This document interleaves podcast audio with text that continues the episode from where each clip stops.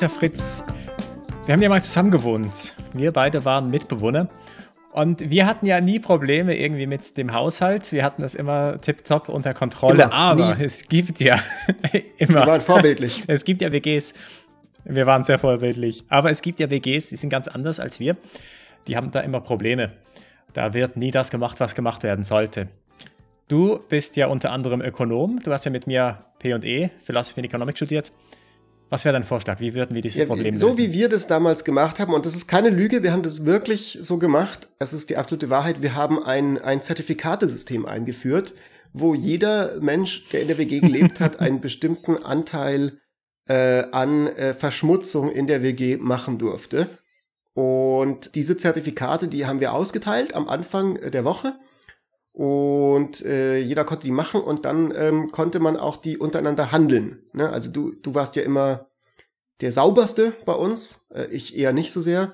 Und dann habe ich mir immer von dir so ein paar Zertifikate gekauft und quasi konnte dann mehr potenzielle, mehr, mehr Schmutz produzieren. Ja, ich erinnere mich noch ganz gut an diese Zeit, wie wir das genau so umgesetzt haben, ganz ungelogen, wie du das jetzt gerade beschrieben ja. hast. Äh, ja, Fritz. Es, es, ist ja dann noch viel genialer gewesen, weil wir dann ja ähm, quasi mit der Zeit die Zertifikate immer mehr reduziert haben. Also mit je mehr ich mich auch dann quasi also dran gewöhnt habe, sauber zu sein. Wir haben dann gesagt, so, okay, der Fritz braucht halt noch ein bisschen, der ist das noch nicht so gewohnt mit dem Saubersein in der WG und lässt halt immer noch irgendwie seine Teller irgendwie in der Küche stehen und Brotkrümel hier und dort. Und ähm, mit der Zeit quasi wurden die Zertifikate aber immer weniger und immer weniger. Und natürlich konnte ich weiterhin welche von dir käuflich erwerben, aber ich musste trotzdem anfangen, weniger, äh, weniger die WG zu verschmutzen. Bis irgendwann dann. Ja, und es ist es ist ja auch noch etwas anderes passiert und zwar, du wurdest viel effizienter bei der ganzen Geschichte, weil du hast natürlich gemerkt, dass es extrem teuer ist, da immer diese Zertifikate von mir zu kaufen und du hast angefangen, überhaupt weniger Dreck zu verursachen. Du hast dann irgendwie gemerkt, hm, muss ich wirklich diese, äh, dieses, diese eine Süßigkeit kaufen, Exakt. die da immer fünfmal verpackt ist, kann ich nicht was anderes kaufen? Ja. Und das hast du gemacht, weil du wolltest natürlich Kosten äh, sparen und ähm, da musstest du weniger von den Zertifikaten mir abkaufen. Und ähm, ja, so war das. Das war eine gute Zeit. Das war eine richtig, richtig gute Zeit, die wir da hatten, zusammen in Bayreuth. Und so haben wir das Problem der Sauberkeit in unserer WG für immer gelöst gehabt. Alle anderen WGs weltweit könnten sich da eine Scheibe abschneiden von der Bismarckstraße 28 back in the day. Und natürlich könnte sich noch eine Scheibe abschneiden und tut sich auch eine Scheibe abschneiden, eine Scheibe abschneiden. Die Weltgesellschaft, weil was wir damals pioniert haben, ist mittlerweile bekannt als das sogenannte Cap-and-Trade-System. Und äh, die Kausalität geht auch genau in diese Richtung. Also, es ist nicht so, dass wir uns das ausgedacht haben als Beispiel für den Einstieg der Sendung. Und über dieses Cap-and-Trade-System reden wir heute.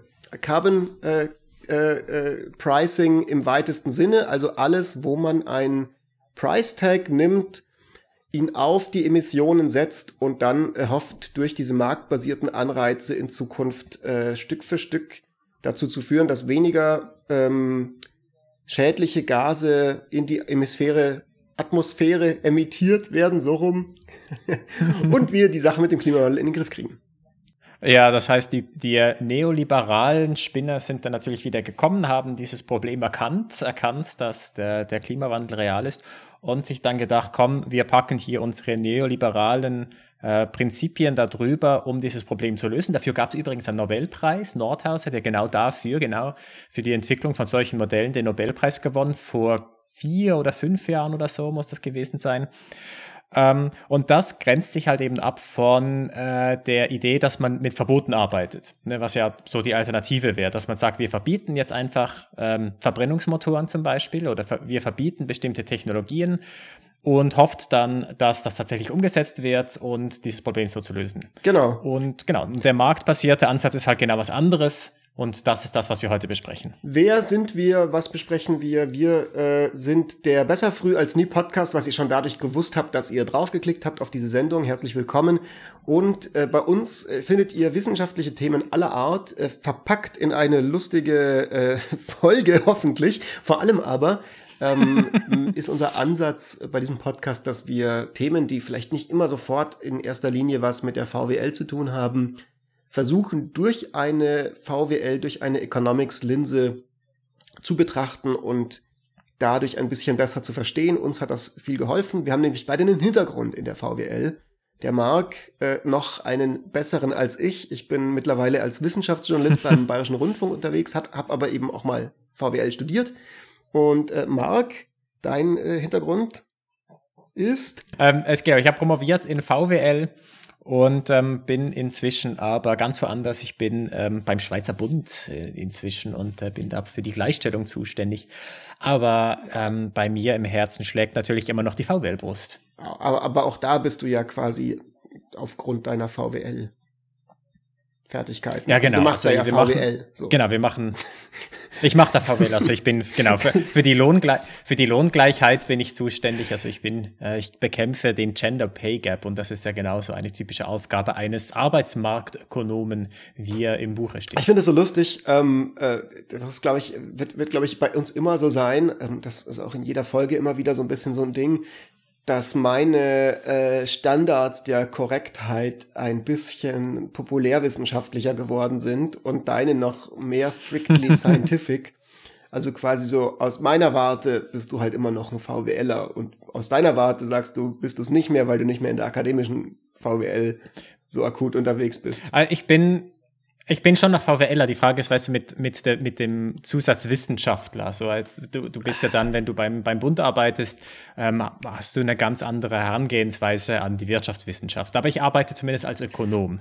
So, das ist tatsächlich so. Bottom line, wir haben uns beide ein bisschen Fritz. mit diesem Thema, ähm, in der Vergangenheit haben wir das mal gelernt und äh, haben uns eben dann, ja, das hier auf die Fahne geschrieben für diesen Podcast. Das machen wir auch heute für die Emissionszertifikate, die ja ein quasi ja, von Haus aus schon mal sehr wirtschaftliches Thema sind, Marc, weil es geht ja um die sogenannten marktbasierten Anreize. Und deswegen sind die so beliebt, vor allem eben auch in der VWL, diese Emissionszertifikate. Genau, also äh, wie vorhin schon gesagt, sie grenzen sich halt eben ab von anderen Ansätzen, insbesondere von einer Verbotskultur. Ähm, und der Grund, und das ist halt ganz häufig mit, mit dem Markt so, ist, dass Ökonominnen und Ökonomen behaupten, dass es effizienter ist. Und es ist darum effizienter, weil es Anreize schafft, auf der einen Seite für die Unternehmen zu handeln. Also in dem Beispiel, was wir vorhin gebracht hatten, hattest du die Anreize, weniger Dreck zu verursachen. Man, du hattest den Anreiz, äh, von der einen Süßigkeit auf die andere zu wechseln, weil die nicht mehr so krass verpackt ist. Das heißt, es ist günstiger für dich. Und auf der anderen Seite ähm, werden halt äh, diese, eher so im Cap-and-Trade System zumindest, werden die ähm, Zertifikate dann so gehandelt, dass am Ende die Person am mehr bezahlt, die das auch mehr äh, sich leisten können. Also das Unternehmen, was dann halt irgendwie total viel Emissionen verursacht, äh, irgendwie die, keine Ahnung, Shell und BP, whoever, die halt wirklich im großen Ziele das Zeugs verursacht und die halt auch die Kohle haben dafür, die werden dann halt mehr kaufen müssen von diesen Zertifikaten.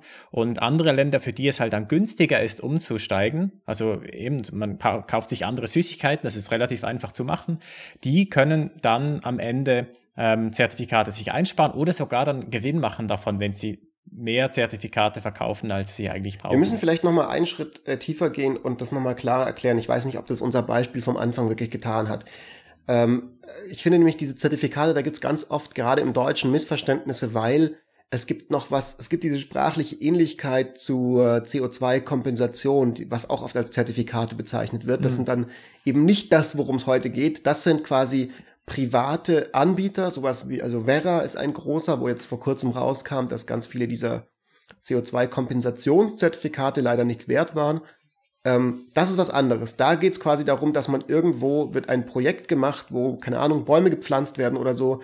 Und Vera zertifiziert das und verkauft dann an Unternehmen quasi ein, ein, im Englischen heißt das Carbon Offsetting, da ist das terminologisch klarer getrennt und hilfreich ähm, wo die dann sich auf ihre Milchpackung schreiben können oder sowas. Das ist quasi klimaneutral, weil wir den CO2, den wir in unserer Produktion verursachen, woanders ausgleichen. Äh, darum geht's nicht. Worum es heute geht, ist, dass quasi eine Regierung, also wo das größte weltweit, glaube ich, wo dieses, wo so ein System implementiert ist, ist in der EU, festlegt, diese Menge an Tonnen, Millionen Tonnen von CO2 werden dieses Jahr emittiert, dürfen emittiert werden. Dafür gibt es dann diese Zertifikate, Die werden verteilt und Firmen können die quasi beantragen und müssen dafür dann was zahlen und können die aber auch unter, untereinander handeln. Also das ist quasi das System, um das es geht. Ähm, es ist eine, es, es guckt auf die, das CO2, das tatsächlich emittiert wird und begrenzt das dann. Und die Idee ist, das quasi Jahr zu Jahr stärker zu begrenzen. Also dass man quasi am Anfang sagen kann, okay, unsere Wirtschaft können wir jetzt nicht von heute auf morgen komplett umstellen, aber wir können einen Anreiz setzen, dass die umgestellt wird, indem wir die erlaubte Menge an CO2 jedes Jahr reduzieren in unseren Märkten, auf die wir quasi Zugriff haben mit unserer, mit unserer Gesetzgebung und äh, dadurch dann eben genau dieser, zum Beispiel dieser Innovationseffekt eintritt, von dem du gerade geredet hast. Ja, und der wichtige Aspekt hier ist halt genau, dass eben damit gehandelt werden kann, um das einfach nochmal zu verdeutlichen, weil das ist überhaupt nicht selbstverständlich. Das ist ja eigentlich das, was dann eben dieses neoliberale Gedankengut ist, was dann da reinkommt. Man könnte ja genauso gut eine Art Planwirtschaft haben, dass man sagt, wir haben diese Zertifikate, wir haben diese Obergrenze innerhalb von der EU und jetzt wird halt aufgeteilt. Jedes Land kriegt so und so viel Zertifikate und innerhalb vom Land entscheidet die Regierung, wer jetzt Emissionen austreten darf und wer nicht. Und das könnte man ja so machen, wenn man wollen würde. Tut man aber nicht jetzt in diesem Cap-and-Trade-System, sondern da, äh, da basiert es eben auf einem Markt, dass die Unternehmen selber entscheiden können, möchte ich mehr von den Zertifikaten kaufen oder möchte ich welche verkaufen.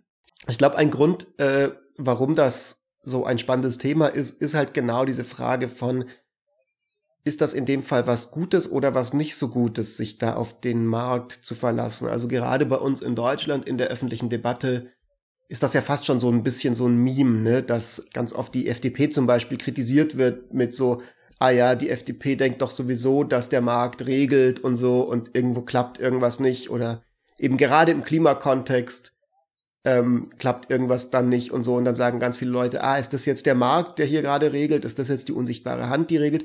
Und es ist ja so, ähm, es gibt guten Grund, quasi, glaube ich, skeptisch zu sein gegenüber dem sogenannten Markt, weil es ja ganz viele Market Failures gibt. Also in dem Fall, was wichtig ist hier zu betonen, ist, dass dieses System nicht sagt, man lässt einfach den Dingen ihren freien Lauf, sondern man setzt die Rahmenbedingungen, innerhalb von derer dann aber bestimmte Anreizmechanismen wirken. Also gerade durch dieses Handeln hat man einen stärkeren Anreiz als Unternehmen, wenn ich jetzt eine Low-Hanging Fruit habe und weiß, mein Produkt, mein Produkt, das ich produziere, kann ich mit relativ wenig Aufwand einfach auch mit Solarstrom zum Beispiel äh, herstellen, ja, weil ich jetzt nicht so krass viel Strom brauche.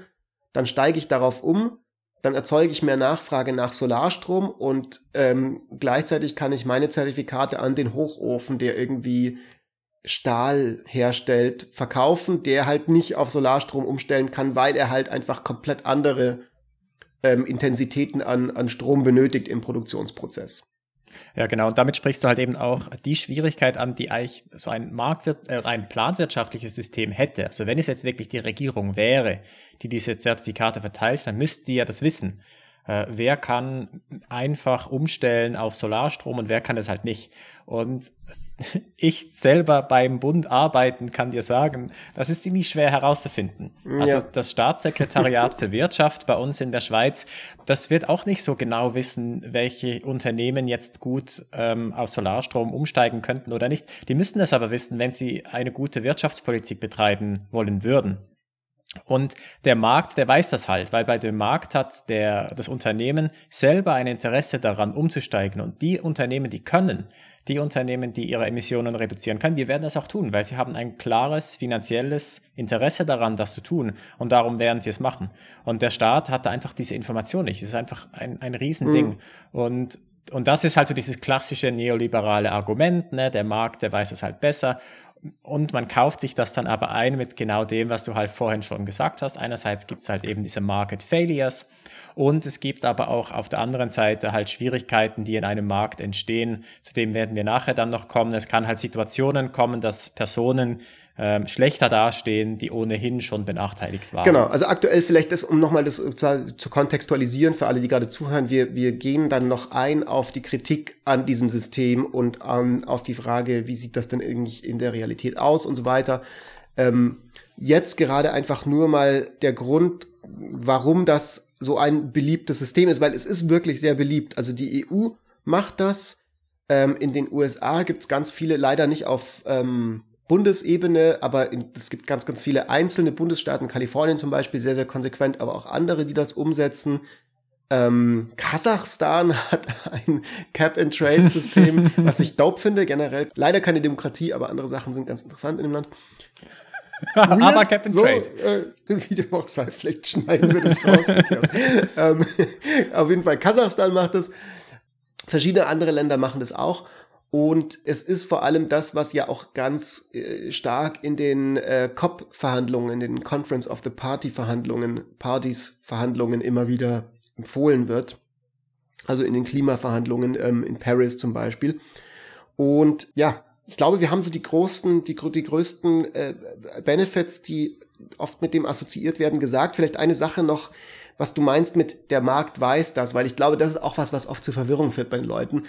Es gibt natürlich nicht den Markt, der das weiß im Sinne von einer Person oder sowas oder irgendwie so einer personifizierten Entität oder so, sondern ähm, es ist so eine Art von, ja, sehr komplexer Schwarmintelligenz. Also du, du brauchst keine, du brauchst kein, kein extra Amt in der Regierung, wo die Leute das alles per Hand quasi durchrechnen und top-down sagen, okay, wir haben hier eine Karteikarte für jedes Unternehmen und da legen wir jetzt für jedes einzelne Unternehmen fest, was passieren muss und so, sondern ja. du hast quasi einfach eine, also ja, einfach wie, wie, wie du davon ausgehst, dass wenn du eine Gruppe von Leuten hast, ihr feiert irgendwie eine Party auf dem Land und irgendwo ist halt der Wasserhahn, dass dann die Leute selbstständig zum Wasserhahn gehen, wenn sie Durst haben.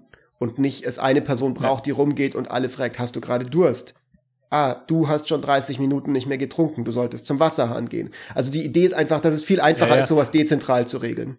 Und es ist noch viel schlimmer, die Personen haben einen Anreiz zu lügen. Also wenn du, du hingehst und fragst, hey, äh, bist du durstig, dann werden alle Ja sagen, weil alle wollen natürlich vom Wasser. Oder bei den Unternehmen, wenn du die Unternehmen fragst, ähm, hey, wie einfach ist es für dich, da von den fossilen Brennstoffen auszusteigen? Dann sagen natürlich alle, uff, du, also bei mir, das ist, das geht gar nicht, so, das ist ein Riesenaufwand. Und, und das haben halt alle in, äh, Unternehmen dieses Interesse, weil niemand möchte dann gezwungen werden, dass man auf fossile Brennstoffe verzichten muss, weil die Unternehmen, bei denen es am einfachsten ist, da würde man halt ansetzen.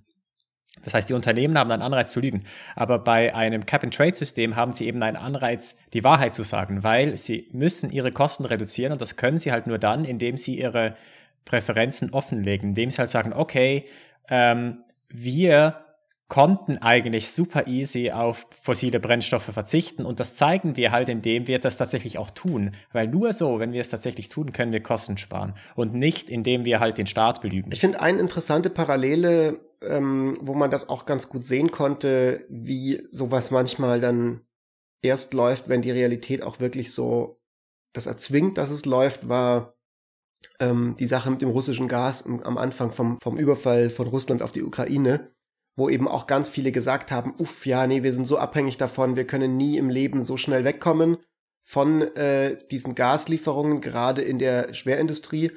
Und äh, auch Leute aus der Wirtschaft selber, also und irgendwelche Manager von irgendwelchen Chemiekonzernen und so haben gesagt, so, nee, wenn das, wenn wir jetzt morgen das russische Gas abschalten, dann implodiert die ganze Wirtschaft. Also durchaus Argumente, die ganz ähnlich waren, wie die äh, oft gebracht werden im Kontext vom Klimawandel.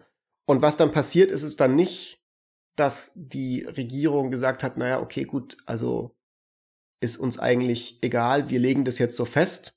Das wollten ja manche, das wäre vielleicht auch, keine Ahnung, hätte vielleicht auch funktioniert, aber es hat sowas, also es ging dann eher so rum, dass die Regierung versucht hat, möglichst schnell Alternativen bereitzustellen, also Möglichkeiten, das Gas von woanders zu bekommen und parallel dazu dann aber dadurch, dass der Preismechanismus so gegriffen hat, also dass das Gas so viel teurer geworden ist, die Unternehmen einen Anreiz hatten, in ihren Produktionsprozessen möglichst schnell wegzukommen von Gas. Und dann ganz, ganz viele Produktionsprozesse, wo man das davor nicht ähm, erwartet hätte, weil man, weil es keinen konkreten Grund gab, von Gas wegzukommen, man rausgefunden hat, ah, das und das können wir auch irgendwie ohne Gas produzieren, also die, der Gesamtgasverbrauch in der Industrie ist auch weniger geworden.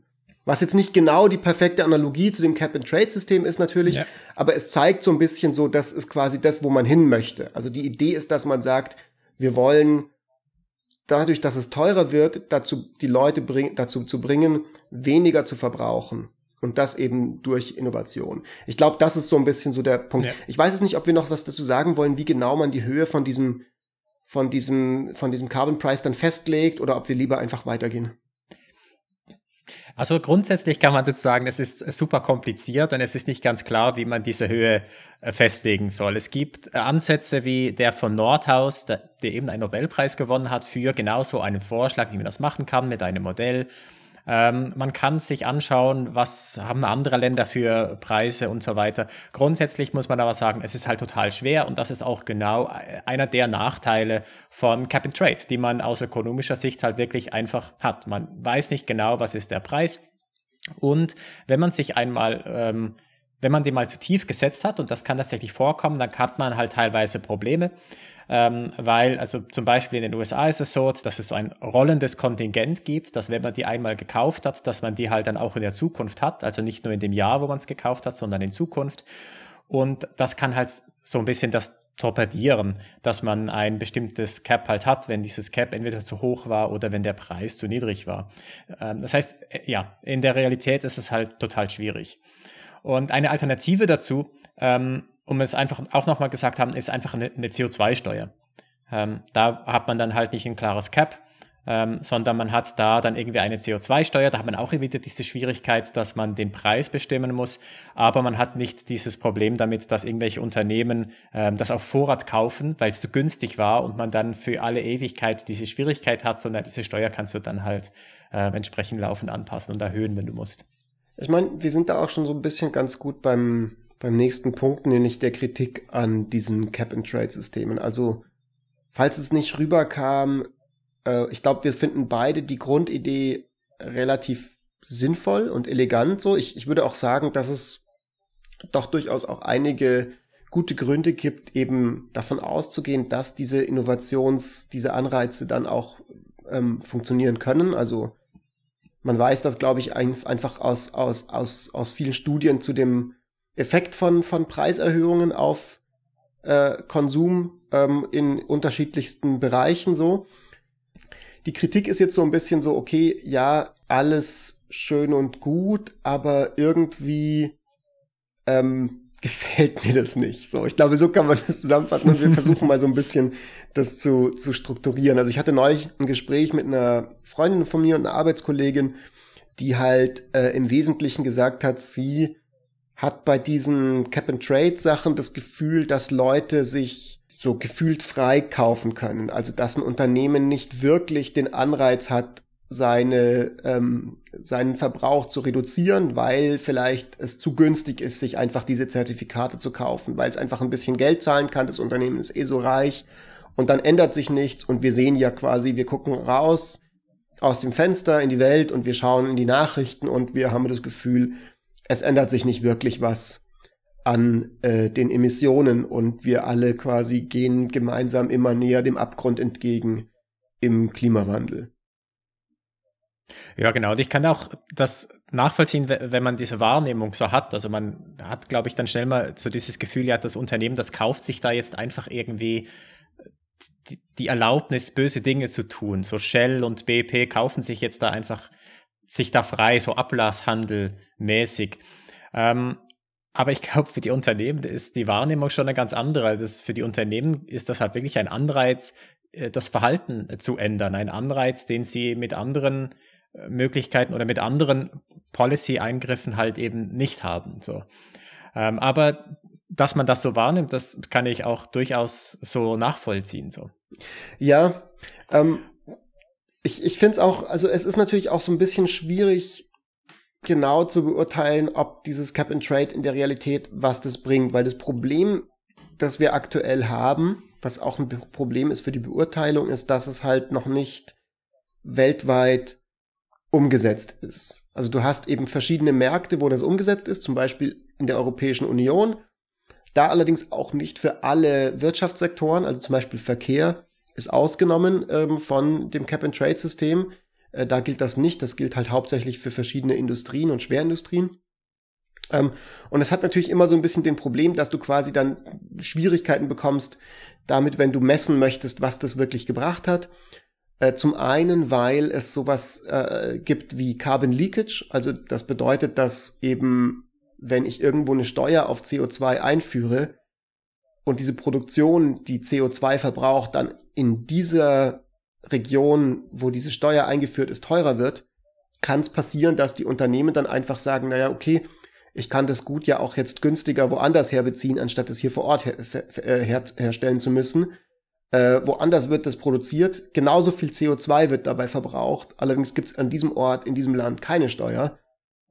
Und ähm, das Gut zu importieren ist auf einmal billiger geworden, aber die Steuer hat nicht den erwünschten Effekt gebracht. Also schon, ne, weil nicht mehr vor Ort das CO2 verbraucht wird und es dann vielleicht sogar ein Buch auf dem Papier so aussieht, als würde man in dem Land die CO2-Emissionen emittieren, äh, reduzieren, aber die sind nur abgewandert. Das ist, glaube ich, so ein großer Kritikpunkt, ja. den es ganz allgemein bei Klimapolitik, der gilt ja eigentlich für alles, aber den gibt es, glaube ich, ganz Oder allgemein bei, allgemein bei Steuern halt auch. Also das hast, dieses Argument hast du auch bei Einkommenssteuer oder bei Vermögensteuer auf Unternehmen jetzt ja. auch, Unternehmenssteuern, dass die dann halt abwandern in irgendwelche Steueroasen. Und das ist ja auch eine legitime Kritik, das ist ja genau das, was eigentlich Ökonominnen und Ökonomen ja auch immer vorbringen und äh, als Argument gegen Steuern dann. Ähm, was ich auch noch interessant fand in, jetzt in der Recherche zu der Folge war ein Beispiel aus Kalifornien, wo sie ja eben dieses Cap and Trade haben. Und äh, ein Problem von solchen Cap and Trades, das habe ich vorhin angesprochen, ist so das Spannungsfeld von Equity und Efficiency, also Effizienz und einem Gleichheitsgedanken. Und das kann in einem Widerspruch sein, weil was denn jetzt in Kalifornien zum Beispiel passiert ist, ist, dass es eine Region gab, die durch das Cap and Trade tatsächlich mehr Emissionen hatte und dass das eine Region war, wo hauptsächlich ähm, benachteiligte Personen gewohnt haben. Und das ist, war darum möglich, weil die halt ähm, sich diese zusätzlichen Zertifikate gekauft haben, weil sich das für die gerechnet hat ähm, und dann so mehr produzieren konnten. Und was halt dann einfach zur Nach den Nachteil hatte, dass zwar insgesamt vielleicht die Emissionen gekappt waren, also insgesamt sind sie reduziert worden, aber in dieser, äh, in dieser spezifischen Region waren sie halt höher als ohne dieses Cap-and-Trade-System. Ähm, das heißt, es kann Situationen geben, dass einzelne Individuen oder Bevölkerungsgruppen oder Regionen oder halt schlechter dastehen oder Länder, genau, schlechter dastehen unter einem Cap-and-Trade-System als ohne. Auch da muss man wieder so ein bisschen gucken, weil das ist halt auch so eine der Probleme, an diesem ganzen Klimawandel-Ding, dass das so komplex macht, ist, dass es quasi lokale Effekte und globale Effekte gibt und lokale Verursachung und äh, globale Gesamtverursachung und das ein ja. komplexes Verhältnis zueinander hat. Weil natürlich bringt es auch den Leuten in den benachteiligten Regionen was, wenn die Emissionen insgesamt weltweit runtergehen. Nur wenn jetzt bei mir in meiner Nachbarschaft auf einmal ein Haufen Kohlekraftwerke aufmachen zum Beispiel, und die Luft bei mir vor Ort total verpestet wird, bringt mir das halt nicht mehr so viel, wenn gesamt gesehen weltweit die Emissionen runtergegangen sind, selbst wenn sie rein theoretisch dazu führen, dass ich jetzt keine Überschwemmung vor Ort habe. Das ist dann immer noch nicht so cool, wenn ja. trotzdem vor Ort alle die, die, die Luft komplett verpestet ist. Das ist so ein bisschen der Nachteil, auf den du hier anspielst. Ja. Das andere ja. ist natürlich aber das, dass gleichzeitig ja wiederum, ähm, und das ist ja das eine, das auch das ganze Grundproblem an dem an diesem Klimawandel ist, dass quasi, wenn ich dann doch meine eigenen Emissionen reduziere, ich nicht immediately einen Benefit davon bekomme. Also die Firmen, die irgendwie oder die Länder, die ihre Emissionen reduzieren, das ist erstmal alles schön und gut. Es ist aber nur vor allem teuer ähm, oder war lange teuer, nachhaltig und, und emissionsfrei zu produzieren als mit Emissionen. Und der, den Vorteil, den das bringt, der, der hilft mir nicht, sondern der hilft allen, also auch der Konkurrenz, auch allen anderen Ländern und so. Und das ist natürlich schön und gut, da ja. kann ich mich gut fühlen. Nur kann ich es mir deswegen leisten? Not necessarily. Und das ist halt auch ein Grund, und jetzt sind wir nochmal bei den Pro-Gründen für dieses Cap-and-Trade-System, ähm, genau diese Imbalance anzugleichen, ist halt auch die Idee dahinter. Also, dass man sagt, wir machen das Produzieren mit Emissionen teurer, damit im Umkehrschluss der Nachteil nicht mehr so groß ist oder es vielleicht sogar zu einem Vorteil wird, wenn ich ohne Emissionen produziere, während es im Vergleich dazu früher immer lange ein finanziell gesehen ein Nachteil war, ohne Emissionen zu produzieren, weil halt Emissionen so enorm günstig sind. Also quasi ich, ich leihe mir Geld aus Schäden aus der Zukunft, die erst in 100 Jahren wirklich ähm, sich bahnbrechen werden, um in der Gegenwart damit schon mal einen Haufen coolen Stuff produzieren zu können und coole Cash Moneys machen zu können. Ja. Ja, zusammenfassend äh, ist es halt dann also so, dass es viele Leute gibt, die finden Cap and Trade geil, es gibt viele Leute, die finden Cap and Trade scheiße und es gibt ein klares politisches, ein, ein, ein klare politische Trennwand dazwischen. Also in den USA ist es typischerweise so, dass die ähm, Republikaner finden Cap and Trade doof, die Demokraten finden es geil, obwohl interessanterweise jetzt gerade bei Biden das ähm, in dem Klimapaket nicht mit drin war, so ein Cap and Trade, aus strategischen Gründen nehme ich an. Und äh, bei uns ähm, in Europa ist es typischerweise die Linke oder die linken Parteien, die dann ein Cap and Trade in der abgeneigt sind und die liberalen Parteien finden ein Cap and Trade dann geil.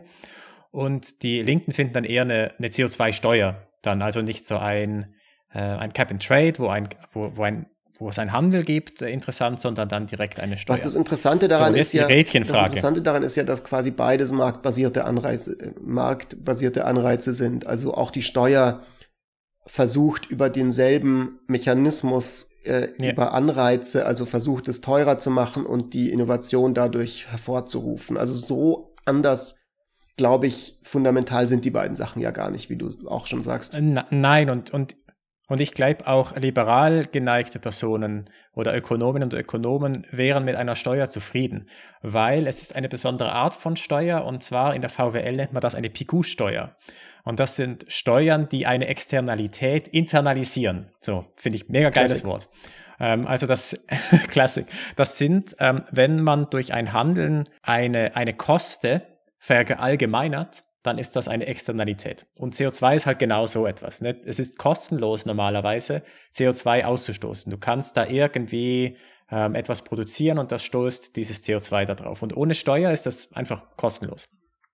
Und das führt dazu, dass man es tendenziell zu häufig macht, weil es ist kostenlos. Die Kosten bezahlst nicht du als Unternehmen, sondern die Menschheit als Gesamtes.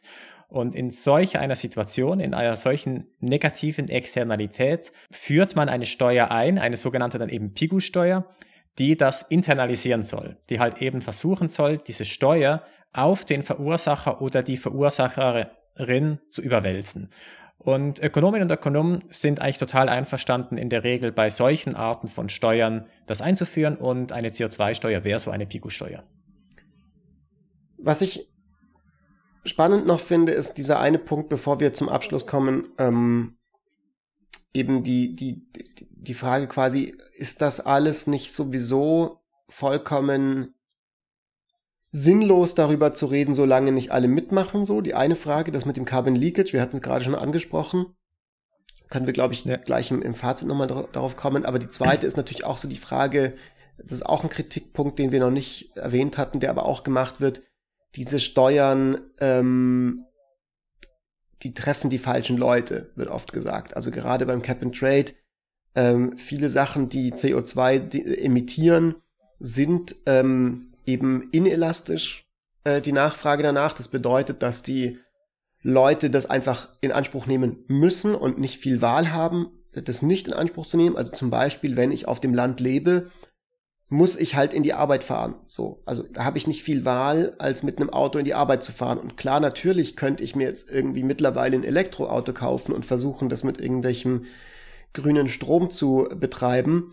Aber das kostet mich auch erstmal einen Haufen Geld. Wenn ich jetzt nicht der reichste Mensch der Erde bin, sondern einfach ein regular Dude, der auf dem Land lebt und in die Arbeit fahren muss, kann ich mir das nicht sofort leisten. So. Und dann kann es sein, dass wenn da natürlich eine Steuer noch zusätzlich auf den Treibstoff, auf den Benzinpreis gelegt wird, dass das mich ordentlich trifft. Und das ist auch der Grund, warum das eben bisher so wenig gemacht wurde. Also warum zum Beispiel der Verkehr auch ausgenommen ist äh, in Europa von diesem ETS-System, weil man halt weiß, das würde einen politischen enormen Backlash erzeugen, vermutlich, oder zumindest sich darüber Sorgen macht, weil halt, ja, vielleicht berechtigterweise die Leute auch sagen, hey, das kann jetzt nicht sein, dass ich hier an der Zapfsäule total merke, ja, irgendwie, wie, alles teurer wird und gleichzeitig das Gefühl habe, dass die ganz großen Firmen sich, sich, also ungeschoren davonkommen, so. Also ob das dann so ist oder nicht, ja.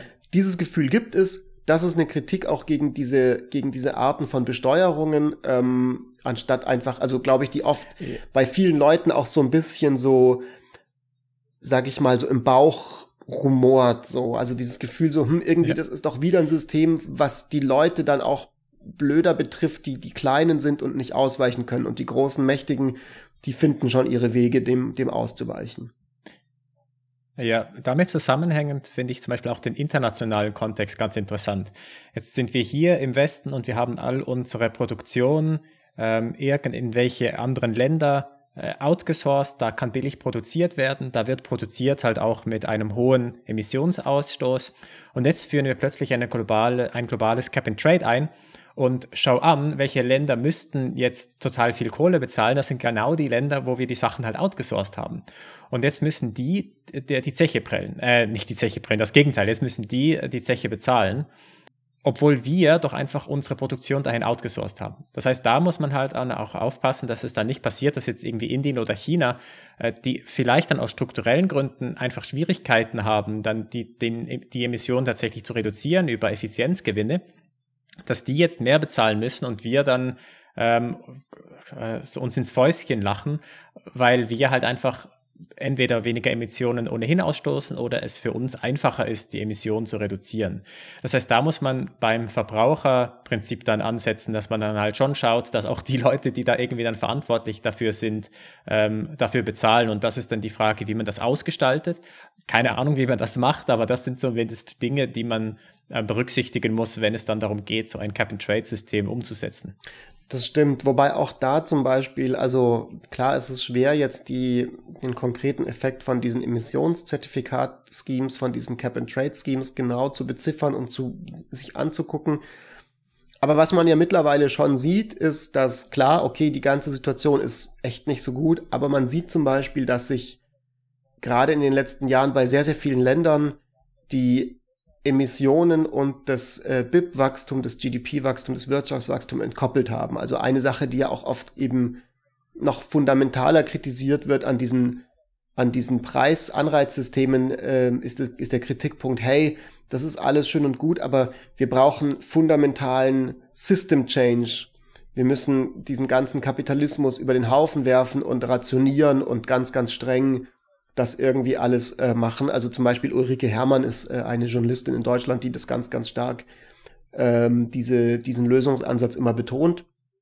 Also die Degrowth-Bewegung macht das auch sehr stark, oder ich, vielleicht gehört sie da auch dazu, ähm, die halt sagen, okay, äh, dieses ganze, die ganze Idee, dass wir überhaupt auf Innovation setzen und überhaupt auf marktbasierte oder marktbasiert oder nicht auf diesen Preisanreiz setzen, ist, ist Quatsch. Wir müssen quasi radikal das alles verändern.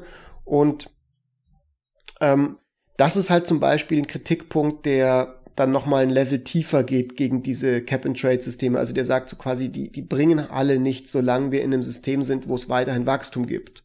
Und das Gegenargument wäre dann, ja, das stimmt, es gibt dieses Wachstum und natürlich ist es auch so, dass die CO2-Emissionen aktuell noch Jahr für Jahr steigen, steigen.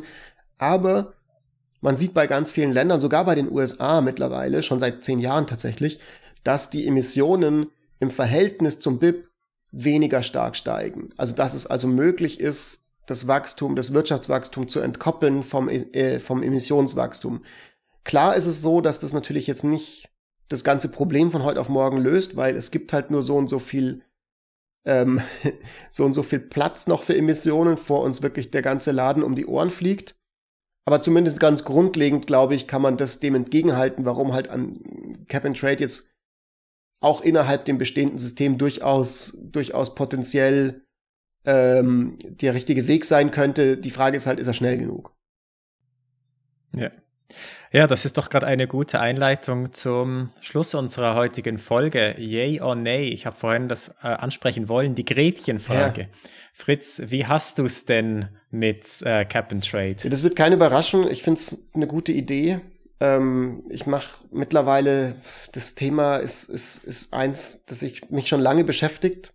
Ähm, also das ganze Klimawandelthema. Ähm, ich bin da, glaube ich, fast schon so ein bisschen so ein Boomer. Ich habe zum ersten Mal angefangen, damit wirklich damit auseinanderzusetzen, so vor fast zehn Jahren, glaube ich, also noch in meinem Bachelor.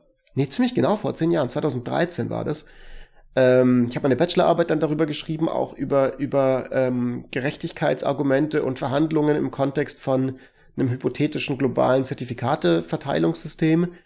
Äh, ich war, ich habe Praktikum gemacht bei den Vereinten, also beim, Deutsch, beim Auswärtigen Amt und war bei den Vereinten Nationen, wo das damals auch alles verhandelt wurde im Rahmen von dem Millennium Development Goals und so. Also sprich, im Laufe der Zeit bin ich immer stärker davon überzeugt worden, dass es zwar cool ist, wenn wir da verhandeln und so und man sowas auch braucht wie das Cap and Trade, deswegen bin ich da dafür, dass letztlich aber ähm, die wirkliche Hebelwirkung, glaube ich, in diesem ganzen Kontext dann halt doch tatsächlich passiert durch die Innovation und ich finde, man sieht das auch ganz schön daran, wie krass zum Beispiel für Solarpaneele die Preise gefallen sind in den letzten fünf Jahren oder so. Also die sind ja im Vergleich zu noch vor fünf Jahren unfassbar billig geworden. Also genau da passiert was, was genau diesen Preismechanismus total befördert, also beziehungsweise wo, also vielleicht auch durch den so ein bisschen bisschen befördert wurde. Also sprich, es hat sich einfach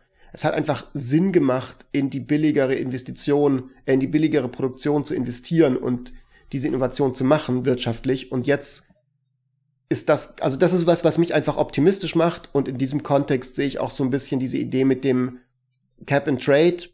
Und ich finde das einfach ein, ein, sinnvolles, elegantes System. Und alles, was ich bisher gemacht habe zu dem Thema, hat mich, hat mich da so ein bisschen zu dieser Überzeugung gebracht. Ja. Ja, ich sehe das äh, ganz ähnlich. Also ich, ich bin auch ein der Podcast mit den Cap kontroversen Positionen, wo wir nie einer Meinung sind. well, manchmal, äh, aber ich wollte gerade sagen, aber ich bin, ähm, ich sehe halt auch die Schwierigkeiten mit, mit dem Cap and Trade, was ich vorhin angesprochen habe. Also man muss halt eben auch in der Umgestaltung, äh, in der Umsetzung dann darauf aufpassen, dass man nicht Leute damit negativ ähm, trifft, die ohnehin schon benachteiligt sind. Also dieses Gerechtigkeitsempfinden oder diesen Gerechtigkeitsaspekt, den muss man durchaus ernst nehmen. Aber mir ist es auch egal, ob man jetzt ein Cap and Trade macht oder ein, eine CO2-Steuer, hauptsächlich irgendwas. Was ich nicht glaube, was es zielführend ist, ist ähm, eine planwirtschaftliche, ein planwirtschaftlicher Ansatz, dass man dann den Staat hat, der das zuteilt. Ich glaube, die marktbasierenden Lösungen sind da durchaus vorzuziehen. Und was ich auch halt äh, noch erwähnen sollte oder möchte, ist, dass es halt nicht das Ding, was das Problem lösen wird, alleine. Ja. So, also einfach nur ein Cap-and-Trade-System einzuführen, ja. wird nicht dazu führen, dass wir den Klimawandel stoppen werden, sondern das ist ein Teil, ein Puzzlestück des Ganzen. Und wir brauchen immer noch einen Staat, der massiv investiert in alternative mhm. Technologien. Also da glaube ich wirklich, dass es den Staat Voll. braucht, der da wirklich in, in, in richtig, richtig großen Mengen da rein investiert.